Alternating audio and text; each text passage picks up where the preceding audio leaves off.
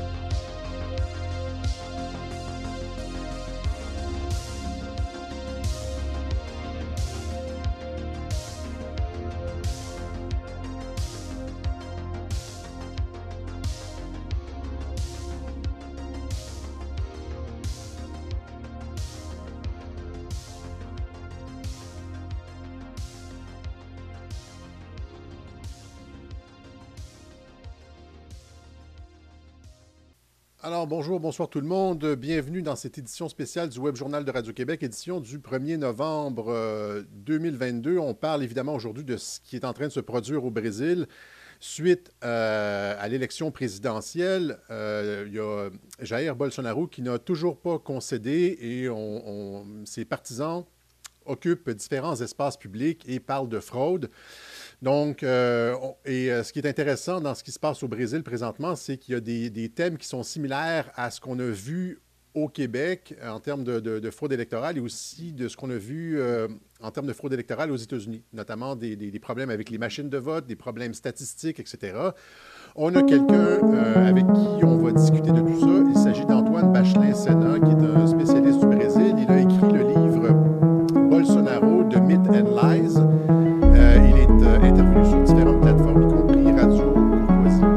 ofrecer la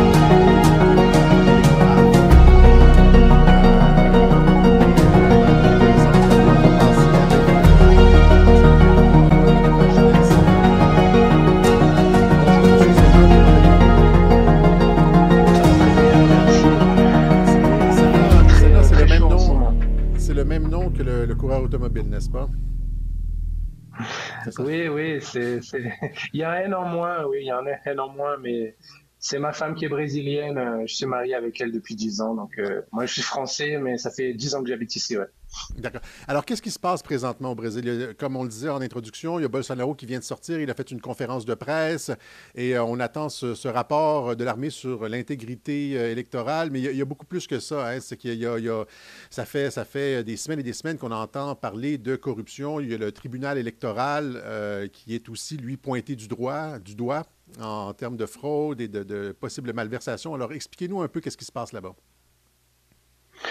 Tout à fait. Alors actuellement, euh, le peuple est dans les rues, hein, euh, les camionneurs, euh, tous les, responsables aussi de l'agro-business qui, nourrit la moitié de la planète. Donc c'est bloqué actuellement. Donc on a 12 régions, on va le détailler plus tard, qui sont bloquées avec les principales autoroutes qui sont bloquées. Et avant déjà le, premier tour, les, les, principaux dirigeants de l'agro-business expliquaient que si Lula gagnait, c'était une fraude parce que euh, le peuple n'était pas derrière lui et quand Lula allait dans les rues, euh, il n'y avait personne derrière lui, derrière à ces manifestations et donc il voulait bloquer. Les dirigeants de l'agro ont dit déjà avant le premier tour que si Lula gagnait, ce n'était pas possible et ils allaient bloquer tout le pays.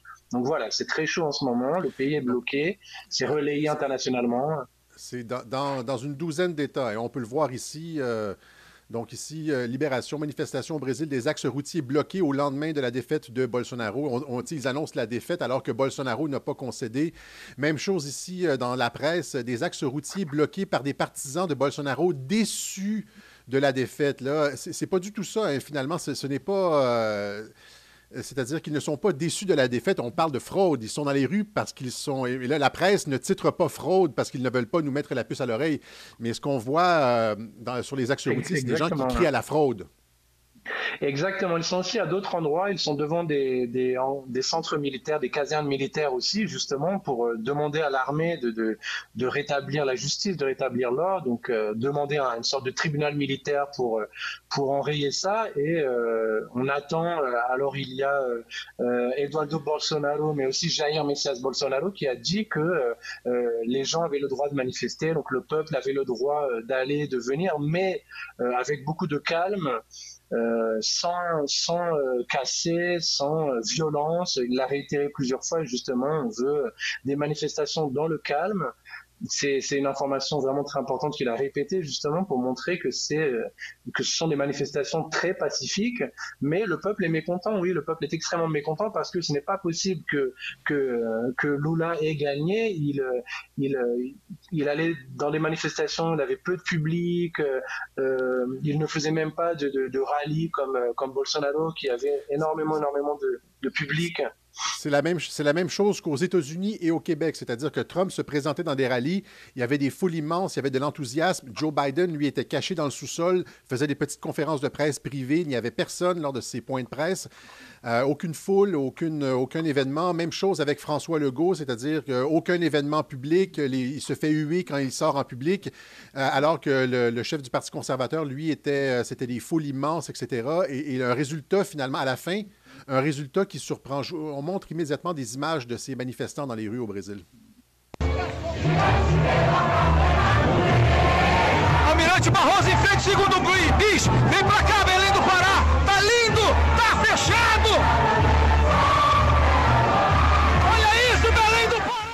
Euh, sur ces images, ils sont en train de bloquer des autoroutes, c'est ça? C'est bien ce que je vois? Oui, c'est Belém do Pará, donc il l'explique à la fin, et il le dit que tout est fermé. Donc euh, on a 12 euh, régions où les, plus grandes autoroutes sont, fermées.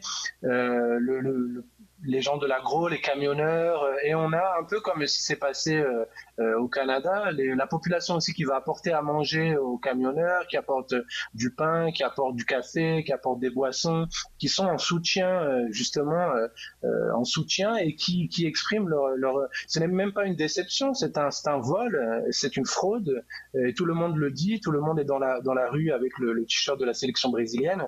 c'est vraiment une révolte très forte et Bolsonaro n'acceptera jamais un, un, très proche de Bolsonaro qui était le directeur de, de, de, Palmares, qui est un, centre de protection de, de, la, de la négritude, entre guillemets, il a, il a exprimé dans un tweet une demi-heure que Bolsonaro ne reconnaîtrait jamais la victoire de Lula parce que c'est une fraude Et donc lui, il est très proche de Bolsonaro. Donc euh, s'il le dit ça, c'est que réellement Bolsonaro euh, est au courant des fraudes. Et Bolsonaro l'a répété aussi qu'il y a eu des fraudes. Il l'a répété lors de son discours il y a une demi-heure. Il l'a répété tout au long de la campagne, il se plaignait des machines de vote, etc. Mais avant de passer aux machines de vote, juste en termes de statistiques, là, donc, on, remarque ici des statistiques absolument invraisemblables. Hein, c'est à peu près comme aux États-Unis, c'est-à-dire que ce sont des, des descentes. Vous voyez en bleu la ligne Bolsonaro, qui est une descente linéaire sans aucun soubresaut. Et vous avez en rouge la montée de Lula sans euh, aucun soubresaut. Euh, ça, ce sont des, impossibilités statistiques, c'est-à-dire que, on le voit aussi ici, la montée quasi linéaire de Lula. Et ça, ça ressemble beaucoup à ce qu'on a vu avec les machines Dominion, c'est-à-dire que ce sont des progressions qui sont, euh, qui sont gérées par algorithme. C'est-à-dire qu'on donne pour, euh, pour tous les votes, on donne genre 1.2 à Lula et 0.8 à, à, Bolsonaro et ça, produit une progression quasi linéaire. On le voit ici sur les, résultats électoraux, c'est-à-dire que immédiatement au début, on a euh, en vert deux résultats qui sont euh, en faveur de Bolsonaro. Et après ça, la totalité des résultats, la totalité de la progression en faveur de Lula, ce qui est statistiquement, encore une fois, statistiquement impossible. Euh, j'ai le clip de d'un individu qui montre justement l'impossibilité de ce genre de résultats. Je vous montre ça.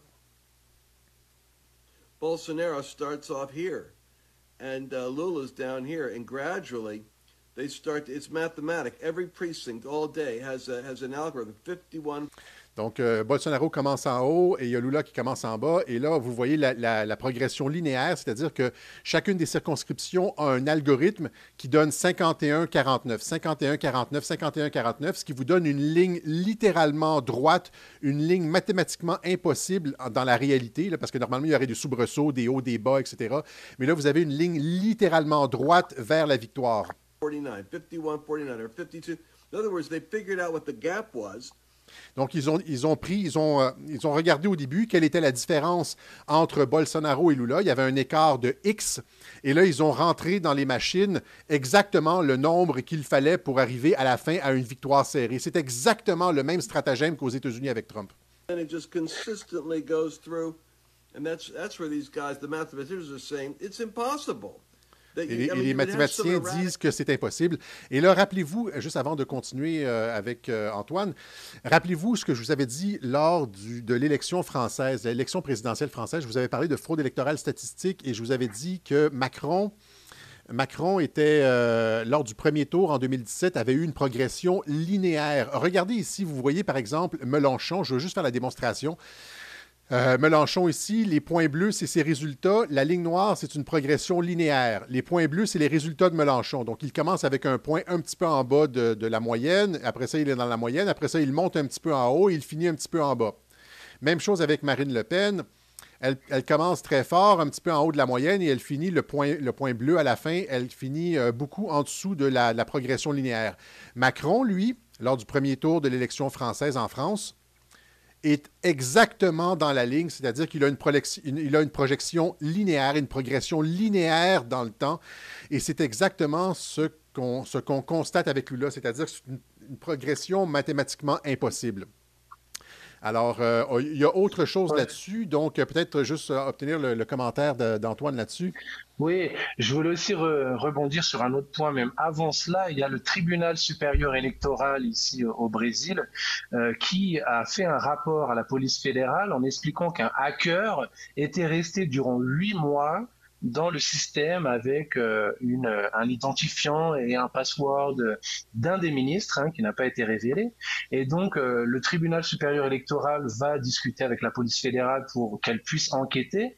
Une fois que la police fédérale recherche, commence à, à vouloir enquêter, le tribunal supérieur électoral affirme que euh, les logins, donc tout ce qui est l'historique des, des ID à l'intérieur du système ont été effacés par euh, une entreprise tertiarisée. Donc euh, c'est très bizarre et c'est très, euh, c'est très inquiétant et donc la police fédérale n'a pas pu, n'a pas pu poursuivre l'enquête. donc pour que les gens comprennent, le tribunal supérieur électoral, c'est l'organe qui, qui, gère toutes les élections, qui prend les décisions, qui gère toutes les élections. On va revenir tout à l'heure à qui dirige ce, tribunal euh, supérieur électoral. Vous me dites que, que le, système électronique de ce, de ce tribunal-là, de la haute instance électorale au Brésil, a été piraté pendant huit mois. Il y a quelqu'un qui a eu accès à toutes les données à l'intérieur, etc. Et quand la police a finalement commencé à enquêter, euh, le, tribunal lui-même a effacé toutes les données. C'est ça que vous me dites?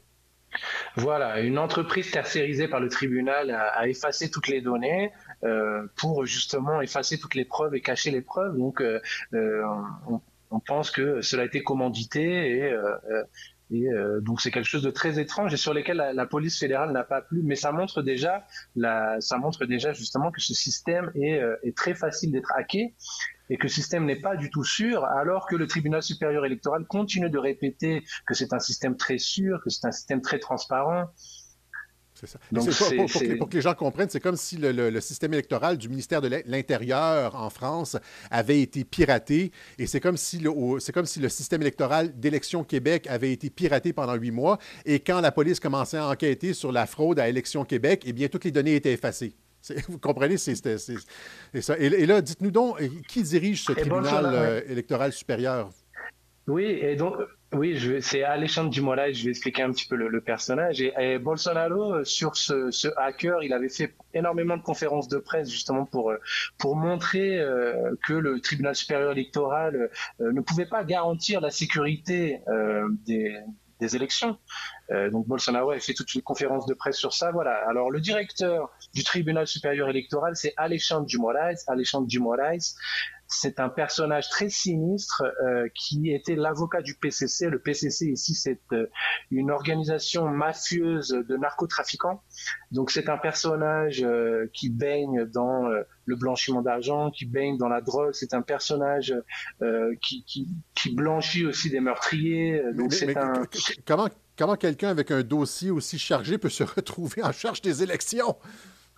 Bah, il est justement avec ses amis parce que Lula, lui aussi, est l'ami des narcotrafiquants. Lula a été reçu dans une favela à Rio de Janeiro avec le bonnet de CPX, qui sont les, sigles des trafiquants locaux, alors que Tarcisio Gomez, qui était le, candidat maintenant élu comme gouverneur de Sao Paulo, il est allé dans la favela de Paraísopolis, il a été reçu avec des coups de feu. Donc on voit bien de quel côté sont les bandits, de quel côté sont les mafieux, le crime organisé, ils sont du côté de Lula. Et euh, Lula a de très bons rapports avec euh, le chef du PCC à l'intérieur même de la prison a donné son vote pour Lula, sachant que ici les prisonniers peuvent voter. Et on a beaucoup de vidéos de prisonniers qui font la fête euh, euh, lorsque Lula a, fraudé euh, en apparaissant premier de ces élections. tous les prisonniers on, se filmaient en, chantant, en applaudissant. Donc ce dirigeant du tribunal supérieur électoral est un défenseur de cette mafia, de ce crime organisé et du parti de Lula. Et il, a, je pense qu'il est intervenu à quelques reprises pour empêcher les enquêtes, pour bloquer des, initiatives de vérification du vote, si je ne me trompe pas.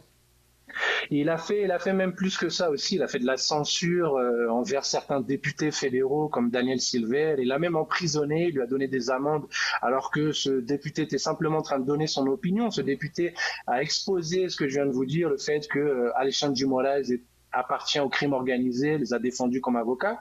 Et donc, euh, ce, Alexandre Dumorais censure, euh, Alexandre Dumorais a voulu empêcher aussi la police, euh, euh la police fédérale de, de vérifier ce qu'il y avait dans les coffres des voitures durant l'élection. La police fédérale a, on peut le, on peut le montrer après avec des images. Ils ont, ils ont, ils ont fait l'appréhension d'énormément d'argent pour l'achat des votes, des millions et des millions Hein, on a euh, des, centaines de millions euh, dans différentes voitures. Euh, oh, oh. qui ont été saisies. Et justement, ce directeur du tribunal supérieur électoral voulait empêcher la police fédéral de faire son travail. Donc on a, on a vraiment euh, euh, une défense du, crime ici. Une défense du crime, une défense de la corruption, une défense de la fraude, une défense institutionnelle de la fraude. Ça, c'est une coche en haut des États-Unis quand même. Là. On va montrer aux gens euh, de quoi il s'agit exactement. Donc c'est ça ici. Ce sont... la police au Brésil qui a procédé à, des, perquisitions dans les voitures, etc. Ils ont trouvé des, millions et des millions de de billets, de billets avec, avec aussi, dans certains cas, des, des, des dépliants, des pamphlets pro-Lula, etc. C'est ce que vous me disiez hors d'onde. C'était donc dans tous les médias, il y a ce euh, Alexandre Desmoraes, qui lui, qui est intervenu pour empêcher la police de faire son travail et d'aller euh, faire ses perquisitions dans les voitures. Ça, c'est de l'achat de vote, c'est de la fraude. Exactement, mais ils ont l'habitude de faire ça, de faire ça tout le temps hein, dans, dans, dans, certaines régions. Et euh, le directeur de la police fédérale est resté droit dans ses bottes. Il a dit euh, devant les, les médias qu'il n'accepterait pas du tout d'être menacé euh, par Alexandre Dumoulin et qu'il allait continuer de faire son travail et que c'était normal d'arrêter des voitures, de vérifier ce qu'il y avait dedans. Donc énormément, énormément de millions qui ont été pris. Il y a beaucoup de vidéos aussi qui circulent de, de, de personnes une fois après avoir voté recevant des liasses et des liasses de billets et on a aussi un point important, le parti de Lula, le PT, euh, qui demandait la prison directement et la démission de ce directeur de la police, de la police fédérale, euh, qui faisait simplement son travail en arrêtant des voitures, en empêchant la corruption, en empêchant l'achat de vote. Mmh. Eux, du PT, du parti de Lula, voulaient la démission et voulaient même la prison. Donc on a le, tweet, euh, un screenshot qu'on a sur Twitter qui est disponible aussi. Donc euh, on a, le, vous pouvez regarder le, parti de Lula euh, vous demandez la prison de ce directeur de la police fédérale qui faisait son travail et qui, qui ont donc qui ont, avec l'appréhension de. C'est celui-là ici euh, ou celui-là? C'est celui, c'est celui d'en bas, c'est celui d'en bas, voilà. Euh, oui, mais c'est la, c'est la même chose. Il y en a un autre, peut-être pas celui-là, mais voilà. Ça, c'est Monica Bergamo. Monica Bergamo, c'est une journaliste qui est en faveur du, du PT.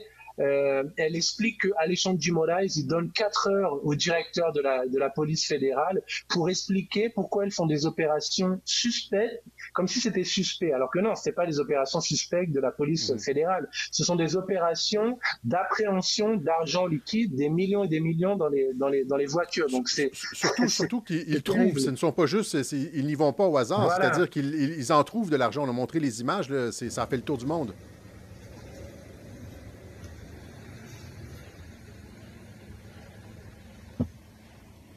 Donc, euh, ces images-là ont fait le tour du monde. Et donc, euh, mais il n'y a, pas que ça. Il y a aussi, je pense, il y a des gens qui, euh, comme, au Québec, c'est-à-dire des, des, gens qui se présentent dans des bureaux de vote et on leur dit qu'ils ont déjà voté.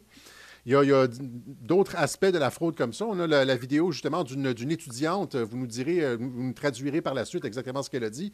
Mais je, pense que c'était. Elle disait qu'elle elle était allée voter et on lui avait dit qu'elle avait déjà voté, euh, comme au Québec, le style par anticipation, son nom avait déjà été rayé et qu'il y avait beaucoup de personnes qui étaient dans cette situation-là. Oui.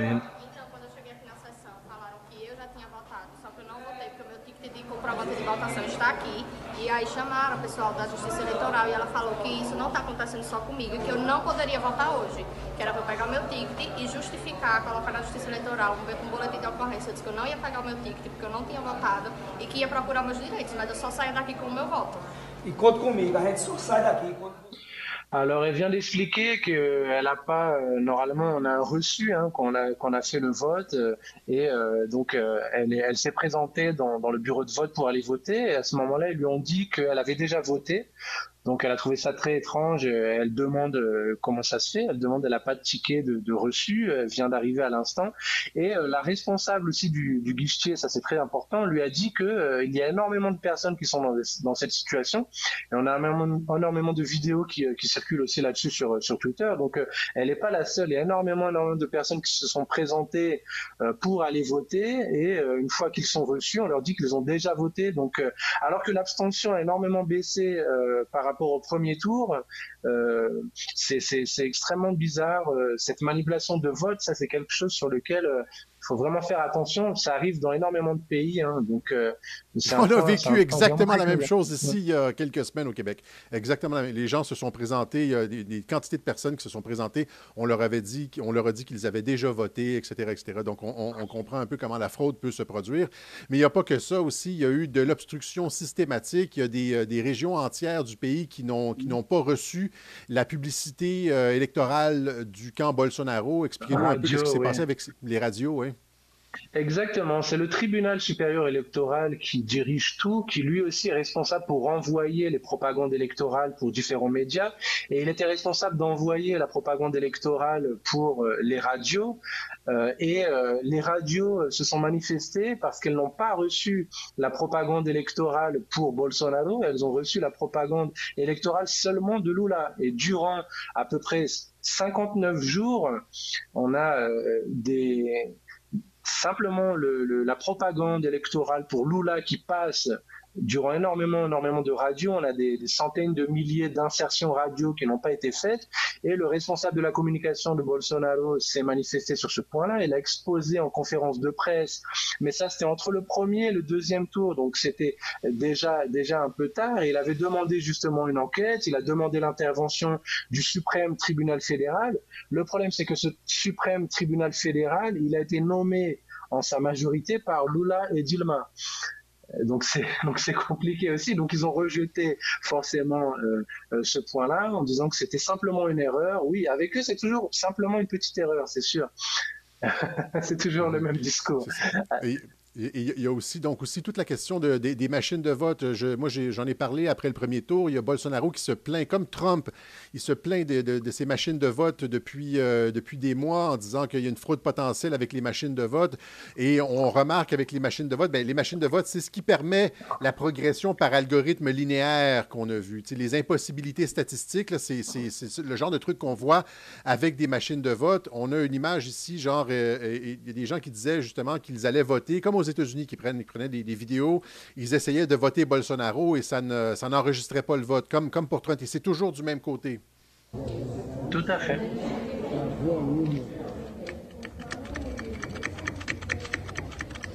Donc, elle essaie de voter Bolsonaro et ça n'enregistre pas. Même aussi avant pour les sondages, pour euh, revenir aussi un petit peu auparavant, sur les sondages aussi euh, euh, qui étaient achetés, par exemple comme Datafolia qui a eu des liens avec le PT, ça a été prouvé, le parti de Lula qui a acheté cet institut de sondage. Et on a certaines personnes aussi qui se faisaient interroger dans la rue justement pour savoir pour qui ils allaient voter. Et lorsqu'ils demandaient à la personne qui leur posait les questions de leur montrer à la fin ce qu'ils avaient coché, ces personnes-là ne voulaient pas montrer ce qu'ils avaient coché, ne voulaient pas montrer ce qu'ils avaient rentré. donc on a aussi des, points intéressants là-dessus. et, ce, qui est, ce qui est encore plus euh, incompréhensible de ces machines de vote, ce sont de vieilles machines, premièrement. Deux, deuxièmement, il n'y a pas de trace papier. Aux États-Unis, après avoir voté, je pense qu'on reçoit une trace papier, alors qu'au Brésil, euh, si on veut vérifier son vote ou quoi que ce soit, c'est parti dans le système et on n'a aucune façon de vérifier, il n'y a aucune trace papier.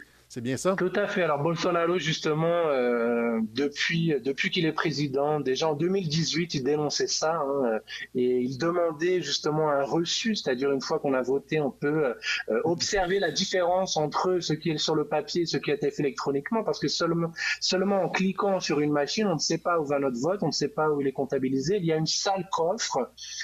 Euh, dont on n'a pas accès. Le, tribunal supérieur électoral lui-même avait demandé euh, à l'armée. Il avait invité l'armée à pouvoir analyser euh, ce système électoral, ce système électronique de vote. L'armée a fait tout un rapport de 100 points, à, peu près 100 points, même plus de 100 points euh, d'amélioration. Et le tribunal supérieur électoral, au final, n'a pas du tout voulu appliquer aucune de ces points d'amélioration, aucune de ces points qui étaient questionnés. Et donc, ça, c'est ça, c'est vraiment, en termes de sécurité, c'est terrible à partir du moment où la tête de, la commission électorale est corrompue et contrôlée, je veux dire, après ça, tout, le reste est vicié. Hein? C'est-à-dire que tout suit, euh, tout coule de source. Euh, et, il y a eu justement un, employé du tribunal supérieur électoral qui a été euh, viré euh, par euh, Alexandre Dumoraes. Donc, il a demandé sa démission parce que justement, cet employé qui a ensuite confessé à la police fédérale, depuis des mois et des mois, il disait qu'il y avait des irrégularités, mais ses supérieurs ne faisaient rien. Et donc il a expliqué, il a donné son rapport, etc. Et c'est lui qui a expliqué aussi que concernant les radios qui ne recevaient pas la propagande électorale de Bolsonaro, il l'avait reporté plusieurs fois au-dessus à ses supérieurs, mais rien n'était fait. Donc il y a vraiment un blocage de la hiérarchie pour bloquer et pour favoriser Lula plutôt que Bolsonaro. Donc, sur tout le processus électoral, que ce soit au niveau des sondages électoraux, que ce soit au niveau des pubs, des propagandes électorales à la radio, euh, que ce soit aussi les médias appareillés, on a CNN ici qui est comme CNN des États-Unis, on a tout un ensemble de médias mainstream qui sont totalement contre Bolsonaro depuis le début et qui voulaient son impeachment aussi comme, euh, comme Trump depuis le début sur de faux objets. Ils n'ont jamais réussi. Mm-hmm. Donc, il y, a tout ça. Donc, euh, et, euh, ce qu'on a remarqué en plus, il y, a des personnes, des mathématiciens qui se sont penchés en plus sur les résultats de l'élection au Brésil et qui disent que les résultats ne suivent pas la loi de Benford. Un forensic expert suggest mathematical red flags in the first round of Brazilian presidential election, cites Benford Benford's Law.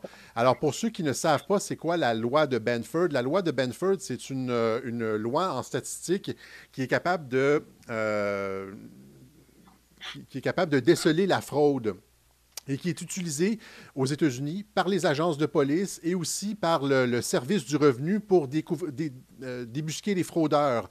Alors, c'est ce que Mike Lindell en avait parlé ici dans son film Absolute Proof, j'en avais pas parlé justement, ça fait plusieurs fois que je vous dis que quand c'est trop compliqué, que c'est de la statistique, je n'en parle pas, mais il avait montré justement dans une centaine de comtés, de circonscriptions aux États-Unis, le fait que euh, la, loi de Benford avait été violée, c'est-à-dire qu'il y avait des incohérences statistiques qui montraient que le vote était euh, fort probablement frauduleux. Mike Lindell avait fait tellement de bruit avec ça que euh, ça avait même été fact-checké par Reuters. Reuters qui dit Hein, une déviation de la loi de Benford n'indique pas, n'est pas une preuve de fraude électorale. Mais si vous lisez l'article, encore une fois, il y a le titre et puis après ça, il y a le corps du texte. Si vous lisez l'article de Reuters, le fact-checking, ils interrogent des, euh, des, spécialistes. Évidemment, on s'entend qu'ils ont euh, choisi leurs spécialistes, mais on dit. Euh, First, I'd like to stress that Benford's law cannot be used to prove fraud. Donc, ce n'est pas une preuve de fraude. Hein? C'est seulement un. It's only a red flag test that can raise doubt. OK? C'est un, c'est un, un, drapeau rouge qui permet de euh, semer le doute. Et il y en a euh, avec euh, justement l'élection américaine. La loi de Benford a été violée à peu près partout, en fait, dans, une centaine de, districts congressionnels comme l'a montré Mike Lindell ici. le verdict, c'est pour nous dire que non, non, ce n'est pas une preuve de fraude. Ce n'est pas une preuve absolue de fraude, mais c'est des drapeaux rouges partout. C'est ça, ça la, différence ici. Degree, the degree to which Benford's law can be used as an indicator of electoral fraud has been debated by academics. Hein. Donc, le, le, niveau à, partir duquel la loi de Benford peut être utilisée comme un indicateur de fraude électorale est débattu chez les scientifiques. OK? Euh, mais donc, euh, le, euh, rules that leading digit uh, vote tallies is problematic and apparent deviation from the law cannot be used to prove electoral fraud. Donc, euh, on ne peut pas l'utiliser comme pour prouver la fraude électorale, mais ça, ça, ça soulève les doutes. Et là, ici, encore une fois, c'est la même chose qu'aux États-Unis.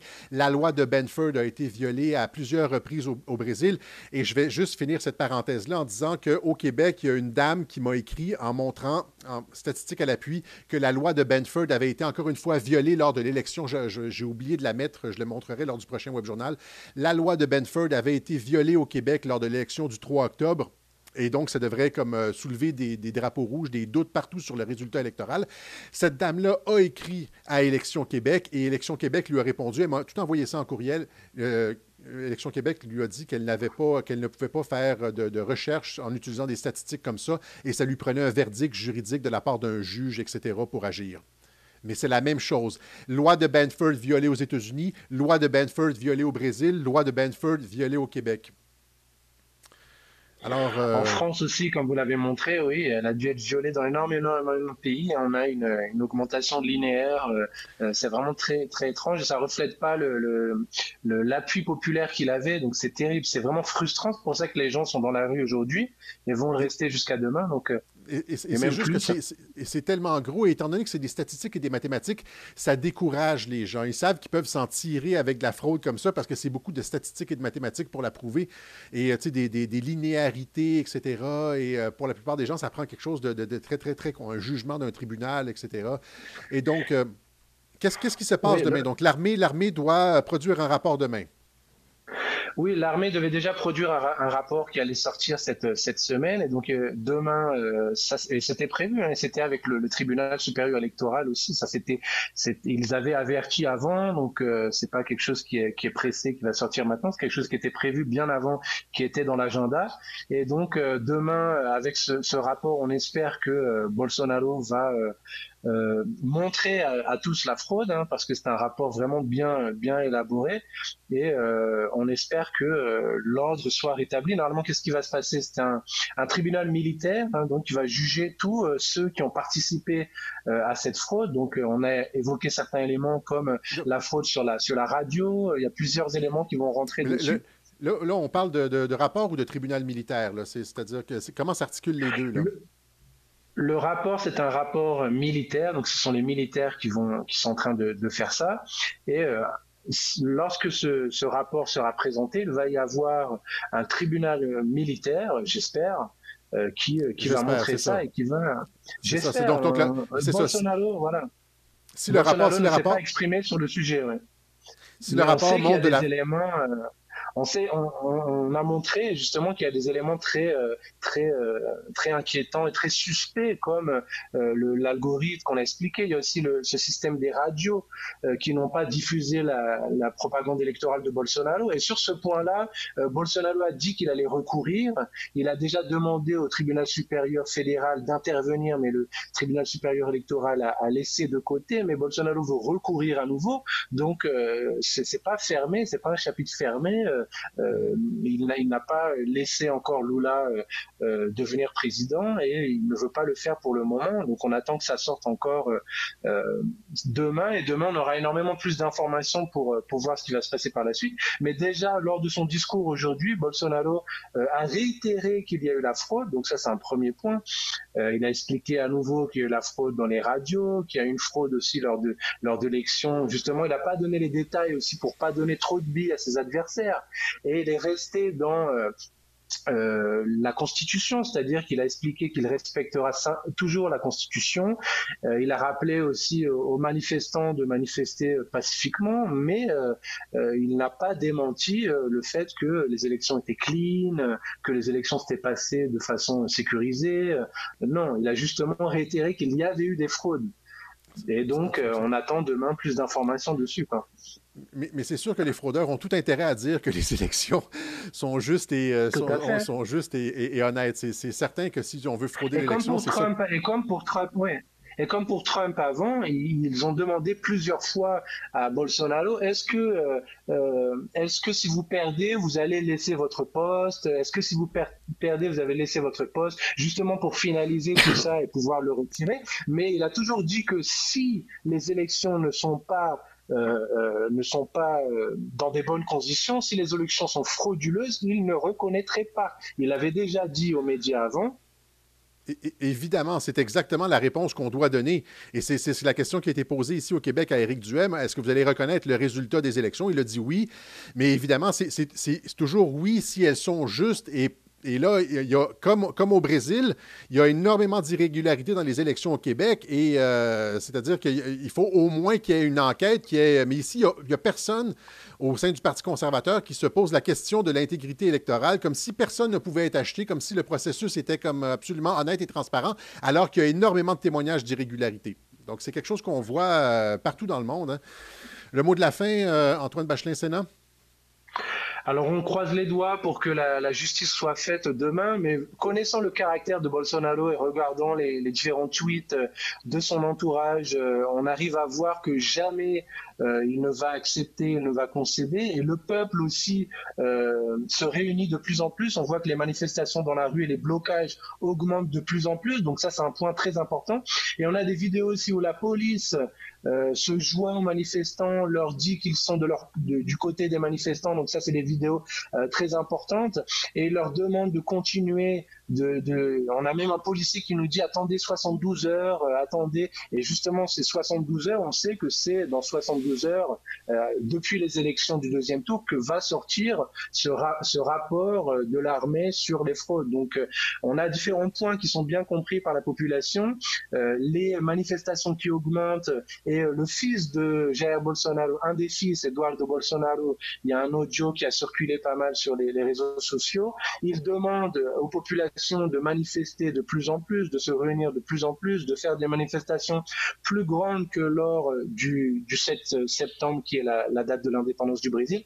Donc, on a des manifestations qui vont s'intensifier, je pense. Voilà. Alors, on, on, va, on va regarder ça avec attention, euh, ce qui se passe demain. Antoine Bachelin-Sénat, merci beaucoup d'avoir participé à cette émission de Radio-Québec.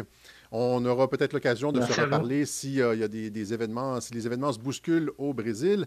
Merci. Alors, euh, si vous voulez euh, retrouver Antoine Bachelin-Sénat, il a son blog ici sur antoinebachelin-sénat.com. Il y a aussi son livre que vous pouvez trouver sur Amazon.